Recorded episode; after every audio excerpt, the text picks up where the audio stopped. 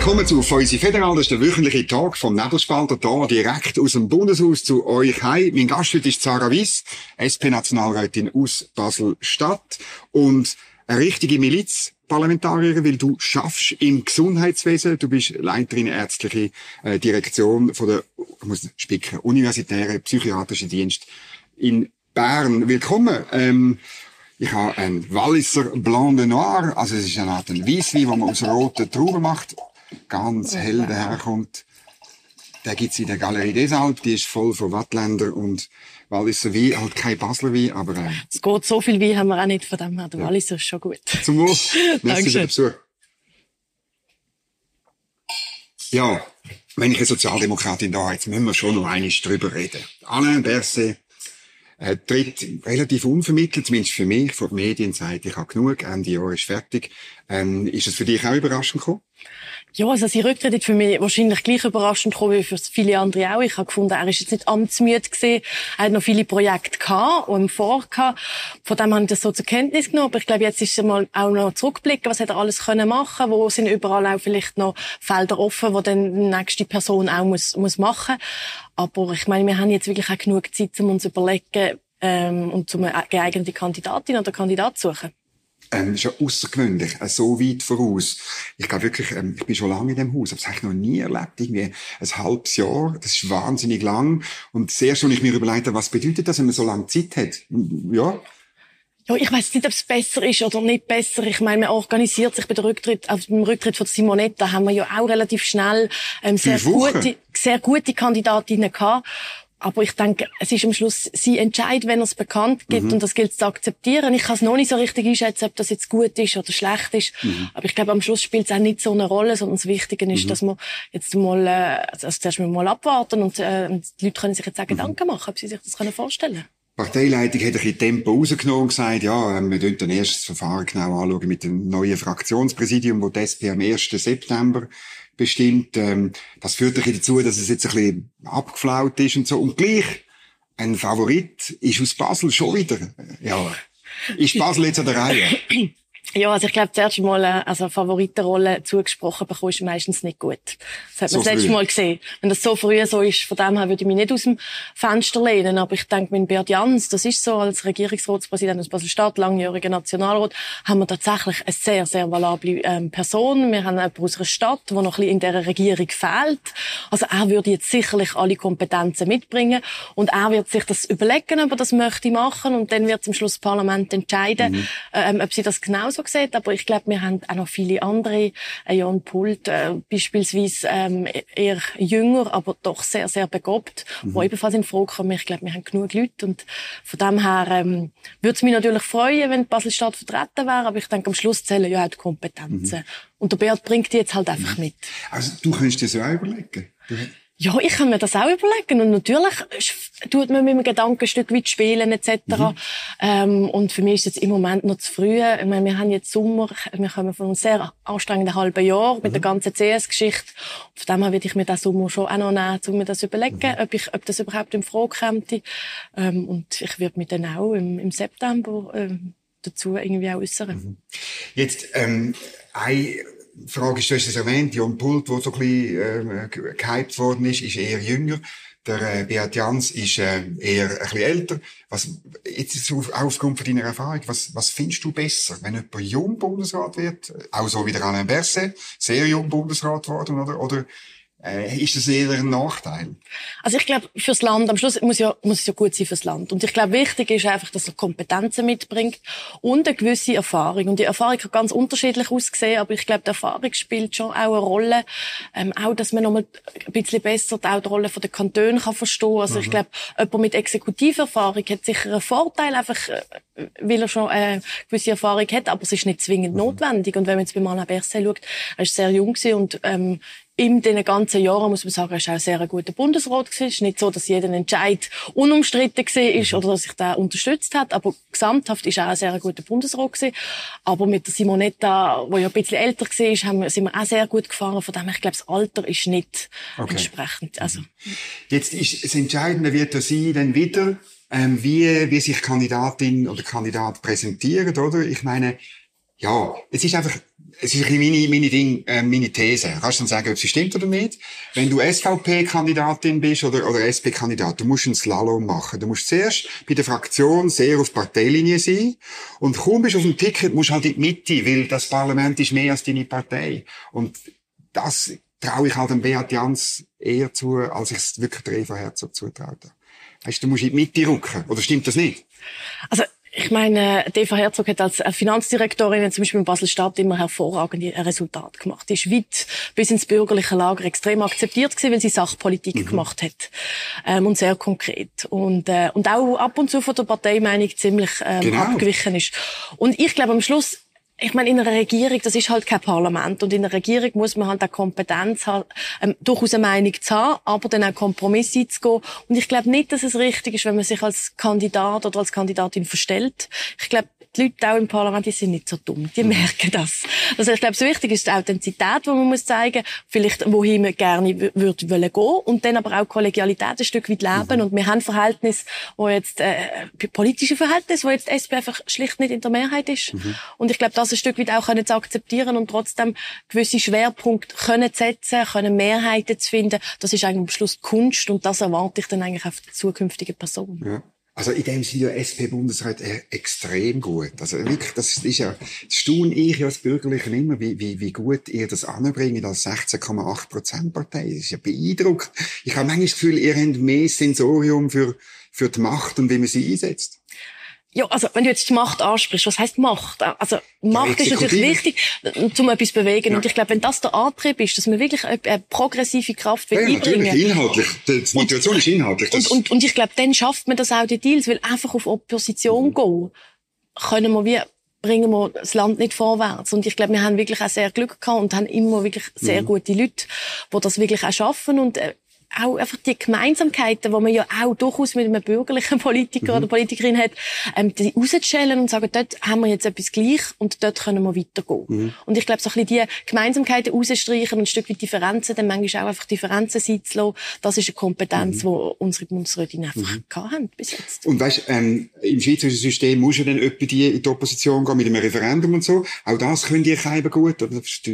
Ich meine, es ist ja so eine Balanceakt. Man ist Teil von der Regierung, Teil von der Exekutive, Teil, es hat auch Leute in der Verwaltung und so. Und gleichzeitig, etwa die muss auch mal richtig schiessen. Das ist noch in unserem System. Oder? Ja, also ich glaube, das ist ja schön in der, an der Schweiz. Also mhm. wir können wirklich konstruktiv und mit Kompromiss arbeiten. Und wenn man dann wirklich sieht, da geht, das ist jetzt einfach wirklich überhaupt nicht das, was wir haben wollen, mhm. haben wir die Möglichkeit, weil wir auch so viele Mitglieder haben, mhm. ähm, natürlich auch ein Referendum zu ergreifen. Und noch Gewerkschaften haben wir noch. Ich meine, die organisieren notfalls ein Referendum in, ich weiß auch nicht, 10, 15 Tagen, oder? Ja, Gewerkschaften sind relativ stark, ja. aber man muss auch sagen, es gibt gewisse Themen, wo natürlich Gewerkschaften überhaupt nicht ähm, involviert Europa. sind. ja, zum Beispiel Europa vertreten sie vielleicht, äh, ich sage jetzt ein bisschen eine andere Haltung, aber ich glaube, es gibt Themen, wo man, wo man enger mit ihnen zusammenarbeitet ja. und andere, wo man einfach schlicht von der Themenaufteilung. Ja. Aber es ist sicher so, dass wir einen grossen Rückhalt haben, ähm, auch in der Bevölkerung. Und das sieht man bei den Steuerthemen, wo wir immer wieder gewinnen. Also ich meine, das zeigt schon... Ausser jetzt geht. Bei der Mindeststeuer. Ja gut, aber da, da bin ich halt auf der, da habe ich eben auch gewonnen. Da bin ich auf der anderen Seite ja. gewesen. Da bin ich für die Steuerreform gewesen. Von dem her ist es für mich gut rausgekommen. und ich bin eigentlich auf der Seite von Cedric Wermer gesehen und habe es nicht so gut gefunden. Äh, so ist es manchmal. Äh, so kann das Leben gehen. Jetzt nochmal zum Alain Berset und langsam auch zum Gesundheitspolitik, mhm. weil, weil das ist ein, ein Herzensthema von dir. Du bist auch ein Ersatzmitglied in der entsprechenden Kommission. Was würdest du denn sagen, was ist das größte, die größte Errungenschaft vom Alain Berset, jetzt als erst allgemein, also nicht nur Gesundheitspolitik? Ich glaube, also fange ich vielleicht allgemein an. Ich glaube, der Alain Berset hat viele Sachen auf den Weg gebracht und er hat ähm, versucht, das ist dann leider zum Beispiel die, der AHV, die, die Altersvorsorge, mhm. die dann aber gescheitert ist vor dem Volk. Ich glaube, mhm. das wäre eine riesige Errungenschaft mhm. gewesen. Da hat man eigentlich das erste Mal quasi beide Seiten, oder ich sage jetzt wirklich... Ein Teil von beiden. Ein Teil von beiden Seiten, aber wirklich einen Kompromiss gefunden. Ja. Und das ist für mich so eine, so eine wirklich ein großes Das war ein wahnsinniger Deal gewesen. Ich meine, ich habe das, ich habe es mal geschrieben, ja. wie er das in seinem Büro mit, oder mit, mit dem Christian Löwera, mit den Gewerkschaften, mit dem Arbeitgeberverband, wie die das ausgeküchelt haben, oder? Es ist nachher halt einfach die jeweiligen Vertreter, die, die Linken haben die ganz Linken nicht dabei gehabt und der Arbeitgeberverband mhm. hat äh, die FDP nicht dabei ja. gehabt. Darum ist am Schluss auch gescheitert. Genau, und ich glaube, das ist so ein bisschen das, wo mir auch am meisten wehtut, weil ich glaube, das war wirklich wichtig, dass man nicht einen Schritt vorwärts kommt und jetzt sieht man einfach eine Blockade nach der anderen. Ähm, aber letzten Herbst haben wir eine Reform durchgebracht. Einfach nicht eine, die du nicht hast will. Ja, aber es ist eine sehr einseitige Reform gewesen. Also äh, im Vorfeld hat man ja wirklich, hat man ja wirklich beide zusammengenommen und gesagt, es ist mhm. eben ein Aushandeln gewesen, weil sie gehören ja de facto auch zusammen. Und jetzt tut man das ein Stückchen machen, die die, die die AHV-Reform, da sind wir dagegen gewesen, weil es einfach schlicht nicht gelenkt hat von dem, was gekommen ist. Es ist eigentlich nur eine Verschlechterung gewesen. Jetzt haben wir BVG-Revision, wo es eigentlich auch einen Kompromiss gegeben hat, wo leider wieder keine Mehrheit gefunden hat im Parlament. Und ich glaube, das sind so ein bisschen die Seilziehakte, wo ich das Gefühl habe, die sind jetzt ein bisschen schwieriger geworden. Also es hat ein bisschen mehr gegeben von diesen, ich sage, Querelen, wenn man das so nennen will. Ähm, das, denke ich, so wie etwas. Und das andere, wo ich denke, wo der, wo der Alain schon immer, oder vor allem auch vor, vorantrieben hat, ist schon im Gesundheitswesen auf der einen einen Seite auch mal die Kosten anzuschauen. Und wirklich der Wille zeigt hat, hey, wir können Sachen verändern, aber schlussendlich in gewissen Bereichen natürlich dann auch einfach blockiert worden ist von diesen vielen Akteuren, von diesen vielen Interessensvertretungen. Aber dort hat er aus meiner Sicht doch ähm, einiges können voranbringen. Also er hat dann mit den Strategien geschafft, wo ich, nachdem das Präventionsgesetz ja 2012 ähm, mhm. gescheitert ist, hat er dann mit diesen Strategien geschafft, wo man doch einiges, ich sage jetzt für Gesundheitsförderung, für das Gesundheitswesen können erreichen. Ja, Sicher, fast denke, also, weißt du, die Agenda, mhm. Gesundheit 2020, ja. das ist ja ein riesen Papier gewesen, aber halt nicht abgestützt. Also, äh, aber, sogar ihr habt es kritisiert. Und, also es ist natürlich... Was ist rausgekommen am Schluss? Also ich glaube, wo man wirklich konkret ist, ich glaube, bei den, bei den seltenen Erkrankungen hat man ja, wirklich etwas können erreichen ja. Wo man bei den Tarif hat man, ich sage jetzt, da sind wir noch am tun. Ich hoffe, ja. dass das im Herbst dann irgendwann mal auch der Tatort kommt. Die Hoffnung stirbt zuletzt, aber sie stirbt. Aber es ist natürlich, also ich meine, ich bin jetzt schon lange im Gesundheitswesen, ich muss sagen, es ist eins von der komplexesten Themen und es ist eins von der grössten Interessen, also mein Gesundheitswesen mit 80 Milliarden Umsatz ist, hat so viel auch finanzielle Interessen. Und dort wirklich immer so ganz kleine Rädchen schrauben ersetzt, zum Beispiel, dass man etwas macht. Also ganz äh, konkret zum Beispiel für die Menschen mit seltenen Erkrankungen hat man dann nach ganz langer Zeit etwas mhm. geschafft. Man hat Suizidprävention zum Beispiel wirklich vorantrieben. Mhm. Das sind natürlich so im Gesamtblick, sagen wir, ah, das sind doch kleine Sachen. Aber wenn man anschaut, wie komplex das ist und wie schwierig es ist, etwas Kleines durchzubringen, denke ich, es sind wichtige Schritte gewesen. Es geht in die richtige Richtung. Man schaut die Versorgung an und man schaut die Kosten an und die man irgendwie matchen. Mhm. Und, und ich glaube, dort müssen wir auch daran weiterarbeiten. Tun wir die grossen Sachen. Ja äh, ansprechen im Gesundheitswesen. Es heißt, es werde 6% teurer im Schnitt äh, die Prämie. Muss man immer aufpassen, weil es gibt dann viele Kassen, wo es mehr, mehr ist, es gibt Kassen, wo es weniger ist und je nach Modell ist es nochmal anders und so. Oder? Ähm, aber die Zahl, die hat natürlich schon ein bisschen aufschrecken, auch mich. Ähm, ja, was, was würdest du machen?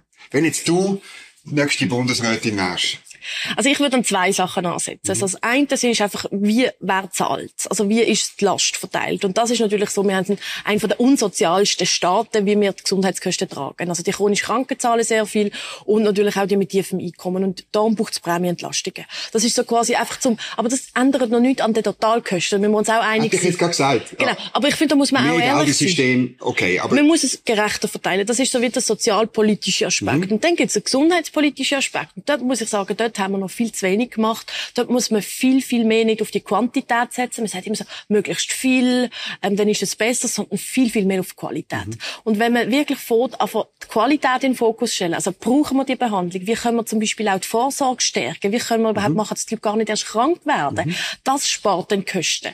Und ich glaube, mehr als, äh, natürlich gibt es auch tarifliche Fragen, die man muss anschauen, Labors, es gibt so einzelne Sachen, Medikamente, aber ich glaube, man muss vom grossen Gedanken. Man muss vielleicht auch die Vision haben, dass wir wirklich sagen, hey, der Patient, am Schluss machen wir das ja für die Menschen und der muss im Mittelpunkt mhm. stehen. Und bei diesen ganzen Diskussionen, sei das Kostenbremsinitiative oder was auch immer, da steht der Patient, der Patient nicht mhm. im Mittelpunkt. Das sind dann rein kostengetriebene Sachen und darum, das ist so ein bisschen mein Ansatz, sage ich, wir haben einfach das falsche Finanzierungssystem. Wir haben das Finanzierungssystem, je mehr ich mache, desto mehr verdiene ich. Und das, das ist, ist falsch. Die Bürgerlichen. Die, die Bürgerlichen kritisieren es ja auch und sagen, wir haben ein mengenbasiertes System. Das Leistungserbringer, je mehr Menge sie verrechnen, desto besser kostet es, desto mehr Lohn haben sie. Wir müssen überall, wir zahlen eigentlich das, was hinten rauskommt, nämlich der gesunde Patient, die gesunde Patientin, Also, oder? Ich wäre zart dafür mit der Qualität. Es gibt auch ganz spannende Studien, zum Beispiel aus Holland haben sie so ein Pilotprojekt, mhm. wo sie das machen. Ich finde, das müsste man ausprobieren.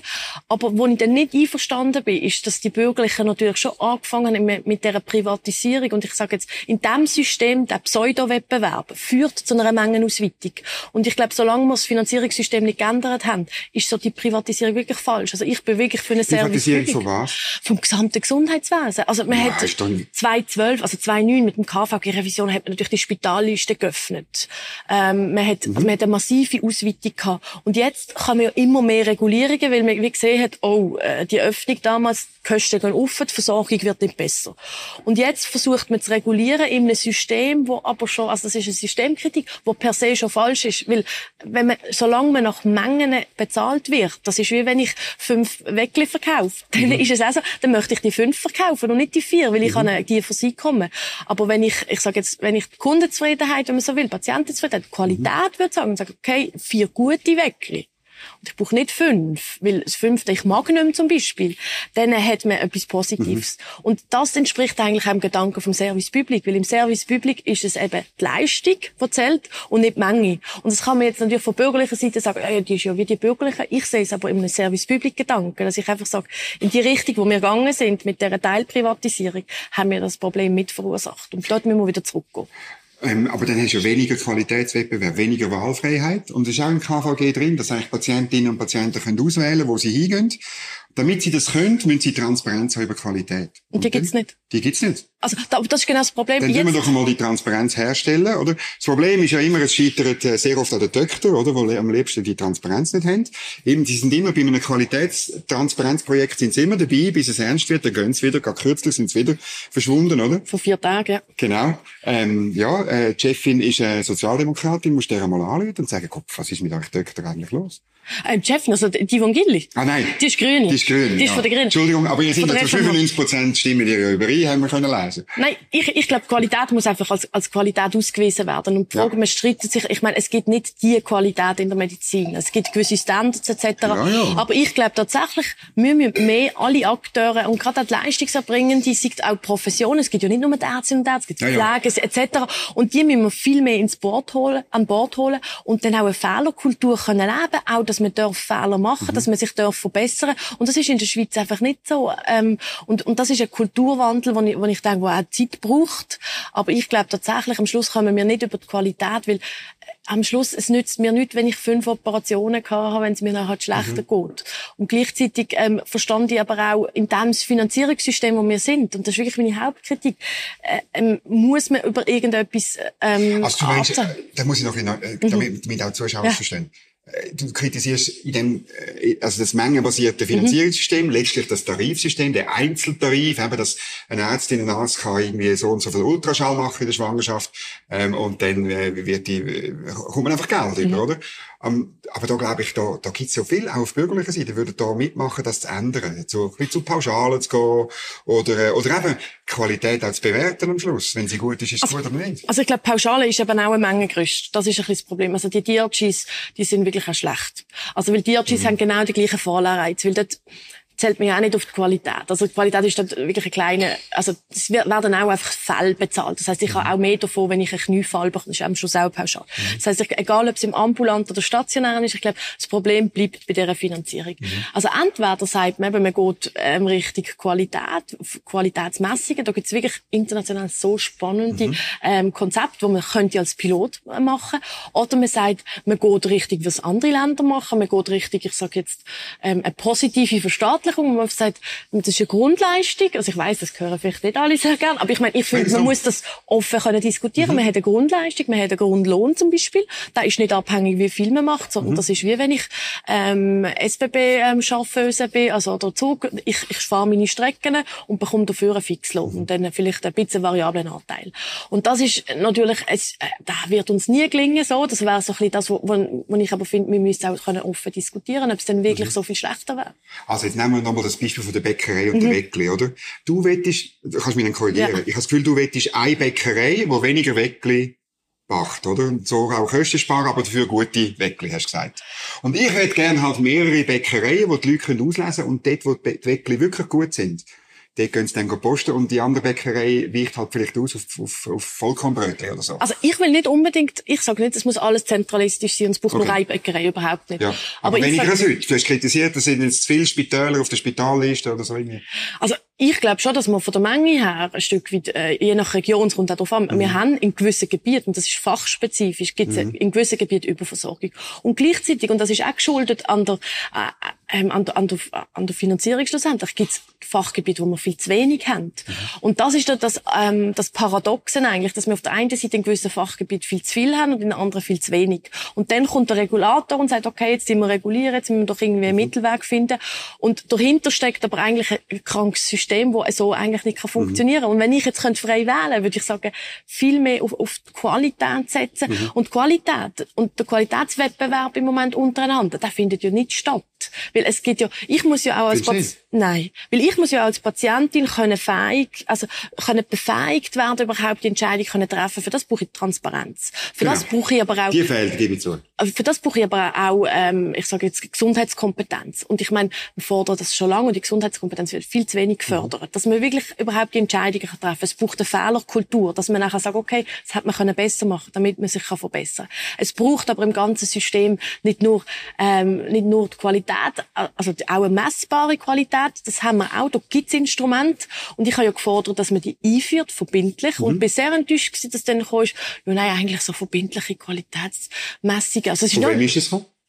Die Antwort? Äh, die Kritik an, dem, an, der, eben an der messbaren Qualität? Ja, also am Schluss ist es vom Bundesrat gekommen, dass sie gefunden haben, es soll jetzt doch mal die Qualität... Von Bundesrat nämlich ist es gekommen. Also es ist immer noch der Gesamtbundesrat, ja, Nein, aber dort bin ich schon ein bisschen enttäuscht gewesen, weil es ist Nein, gar nicht eine grosse... Es ist nicht eine grosse Revolution gewesen, sondern Nein. es ist nur eine Messung gewesen. Genau. Und und, und ich glaube, das braucht einfach wirklich, wie so viel in der Politik, es braucht wahnsinnig lang und es braucht einen Kulturwandel. Und ich sage, wenn ich jetzt in zehn Jahren wieder da würde sitzen, würde man wahrscheinlich darüber reden und würde ich sagen, hey, ich glaube, jetzt, jetzt sind sie verankert. Also ich würde jetzt mal darauf wetten, in zehn Jahren werden wir es rechtlich verankert, dass alle die Qualität messen. Gut, da hast du natürlich recht. Ich meine, die Ihr, ihr sind jetzt gerade dran, die einheitliche Finanzierung, also vom Stationär und Ambulanz. Mhm. Das wäre jetzt zu technisch, das nochmal zu erklären. Ja. Aber ich meine, das ist 20 Jahre her, wo man gemerkt hat, oh, da hat man einen Fehlanreiz, weil es beim Arzt anders finanziert wird als im Spital. Und jetzt ist man, glaube ich, auf der Zielgerade, um das wirklich ähm, ändern. Wenn nicht nur irgendetwas schiefläuft, was in unserem System immer, äh, immer möglich ist. Ähm, was mich noch wundert, du hast vor äh, die, die chronische Krankheit äh, angesprochen, mhm. oder? Weil das ist es, glaube ich, ein, ähm, ein riesiges Thema, dass wir eine Gesellschaft sind, die ungesund lebt. Mhm. Und das heutige System bietet halt, äh, ist so ein bisschen darauf trainiert, dass man dann, wenn jemand dann, ähm, wenn er ungesund lebt, muss er auch gar nicht zum Arzt. Aber sobald dann etwas, etwas auftaucht, sei es äh, Bluthochdruck äh, oder äh, irgendein Unfall mhm. oder so, dann man, man tut immer dann das, was eskaliert, tut man behandeln. Und man tut nie die Ursache behandeln, von dem, was dazu geführt hat, oder? Ja. Diabetes Typ 2 im Alter und so weiter. Also, ja.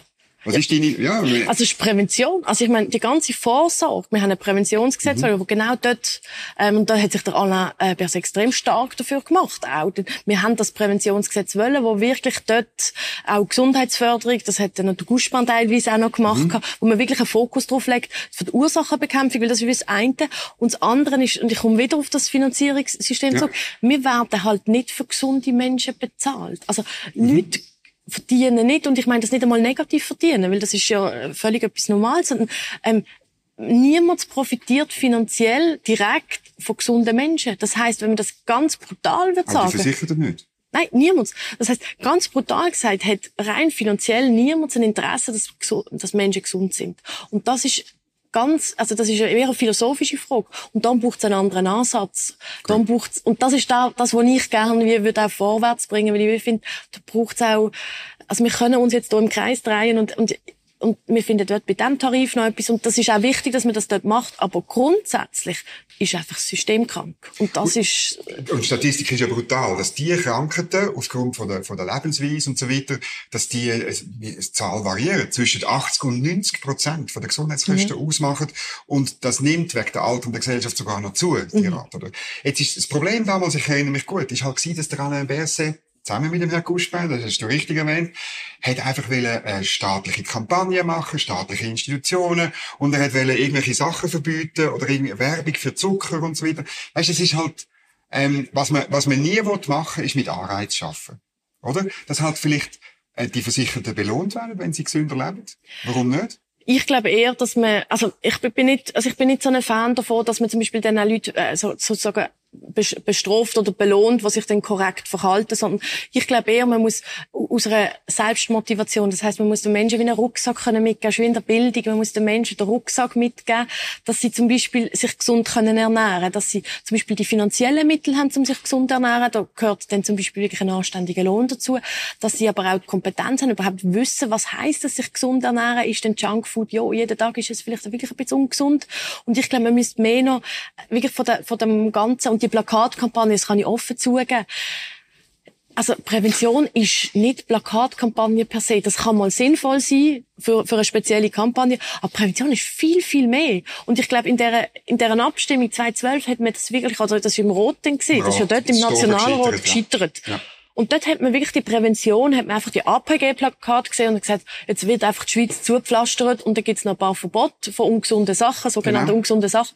Und das ist halt nicht, Prä also das ist ein ganz, ganz kleiner Teil von der Prävention. Und, und ich glaube, das hat man auch nicht richtig können transportieren, dass eben Prävention, ich nenne es jetzt Vorsorge zum Beispiel, ja, ja. dass Vorsorge viel, viel weiter geht. Das geht mit Screenings, das geht aber eben über, über das Verhalten, das, das geht wirklich bis in die Schulen runter, das geht wirklich so caring yourself. Also das ist wirklich das geht ganz tief. Und ich glaube, dort äh, hat die Kampagne irgendwie, oder einfach da intern hat sich dann plötzlich mal so die Angst ausgemacht, oh, das gibt einfach eine Verbotkultur.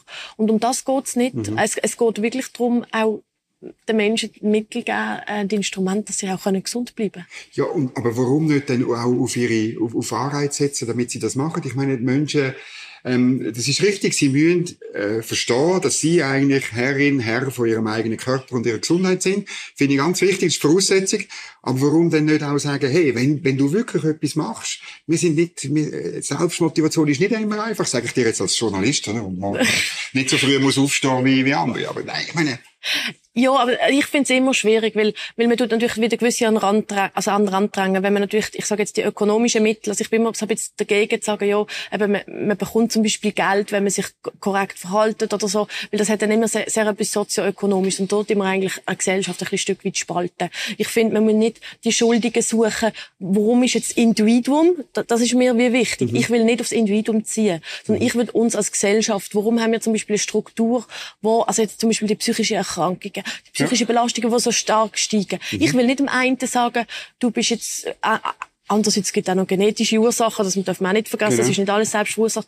Aber ich will nicht auf das Individuum zählen, du bist der Böse, du bist krank, sondern ich will sagen, wie, wie kann unsere Gesellschaft, wie können wir die Strukturen ändern, damit mehr Leute eben nicht krank werden. Aber es ist natürlich auch so, und das muss man auch immer wieder sagen, auch wenn jemand krank wird, es ist nicht immer selbst verschuldet. Und dann kommt man sehr schnell, also ich habe das auch schon gesagt, dann kommt man sehr schnell so, ah ja, du bist eh selber schuld, ja, hättest, hättest halt nicht das gemacht, hättest halt nicht getrunken, hättest, äh, so hättest nicht geraucht. Und ich finde, das ist wieder der falsche Ansatz. Ich glaube, mm ich, ich glaube, da wir die Gesellschaft spalten und das ist irgendwie nicht so zielführend. Ja. Auf der anderen Seite tun wir natürlich die Solidarität belasten. Weißt du, wenn, wenn, wenn die, die Allgemeinheit von der Versicherten letztlich muss aufkommen für, für Leute, die ganz bewusst, man weiß, Rauchen ist gefährlich. Rauchen, Rauchen macht krank. Mhm. Ich meine, es ist schon noch, und, und es kann auch sein, dass wir irgendwann an einen Punkt kommen, wo die Solidarität, wo im Krankenversicherungsgesetz angelegt ist und wo auch eines von diesen Zielen ist, glaube ich, wo wir erreicht haben, oder? Es wird dann einfach schon strapaziert irgendwann. Ja, aber ich glaube, wir haben wirklich, also wir müssen schauen, dass wir die Kosten ein bisschen gerechter verteilen. Das ist das, was okay. ich am Anfang gesagt ja. habe. Und das andere ist, ich glaube, das Gesundheitswesen, jeder Mensch würde ja gerne gesund sein. Also ich glaube, es gibt niemanden, was, was sich wünscht, krank zu sein am Schluss. Und ich glaube, dass die Solidarität, die tatsächlich da ist, dass jeder auch froh ist, weil jeder kann krank werden und jede. Und ich glaube, eben, wir können vieles kann man, kann man verbessern durch Prävention, aber man kann nicht alles verhindern. Mhm. Und man kommt dann schnell in, ah, ist da jetzt selber die Schuld oder ist das jetzt, ist das jetzt extern verursacht? Und ich finde, das ist nicht die richtige mhm. Diskussion, weil Gesundheit ist so eine, äh, äh, eins von der wichtigsten, oder das Wichtigste mhm. im Leben. Und ich glaube, mit dem dürfen wir dann nicht mit Anreiz, mit Schuld, sondern da müssen wir wirklich die Strukturen so schaffen, dass es äh, teilweise mit Verbot, teilweise mit, ich sage jetzt eher mit Information, teilweise mit, ähm, mit ein bisschen Anreiz. Ich meine, es gibt ja schon, ich meine, Tabaksteuer zum Beispiel, die ist so hoch. Ich meine, da gibt es auch einen Anreiz, irgendwie finanziell nicht zu rauchen. Mhm. Und ich glaube, so Sachen muss man schon machen. Ähm, man muss auch die Industrie mit, mhm. mit an Bord holen. Also was für Nahrungsmittel hat man, wie macht man die Werbung etc. Aber am Schluss ist es eine Mischung und es ist eben nicht nur eine Kampagne. Mhm.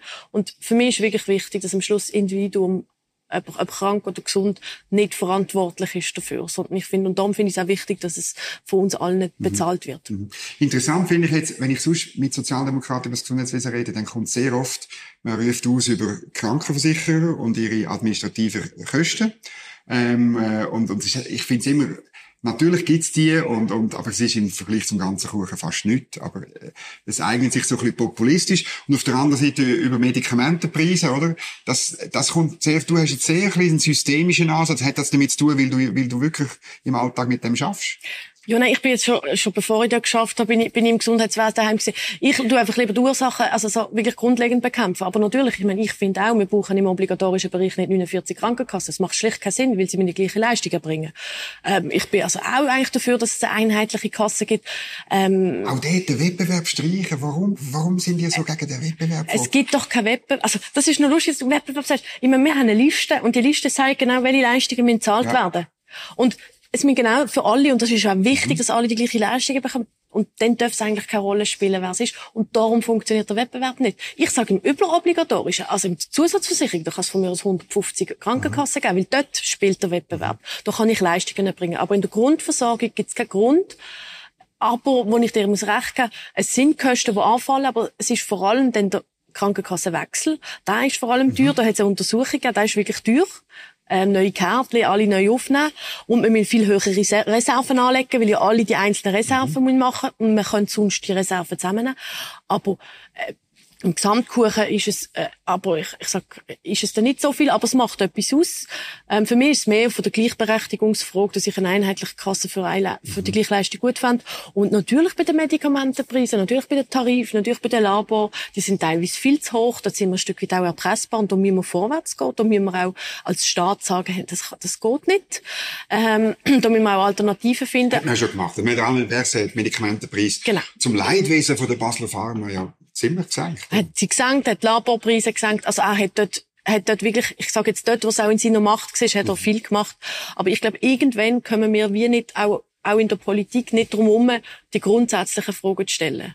Und, und nicht nur zu schreiben, sondern dann wirklich ein bisschen die grundsätzliche Frage stellen. Mhm. Aber ich meine, das sind Visionen, das muss ich ehrlich sein. Am Schluss, täglich schaffe ich nicht mit diesen Visionen, sondern täglich ähm, ist es dann wirklich dort mhm. schreiben, dort vielleicht in, in, einer Regulierung noch eine Verbesserung hineinzubringen, dass man das Ziel erreicht. Und das ist dann der tägliche. Gut, das, das gehört ein bisschen zum parlamentarischen Arbeit, dass man so die nächsten äh, zwei Meter anschaut.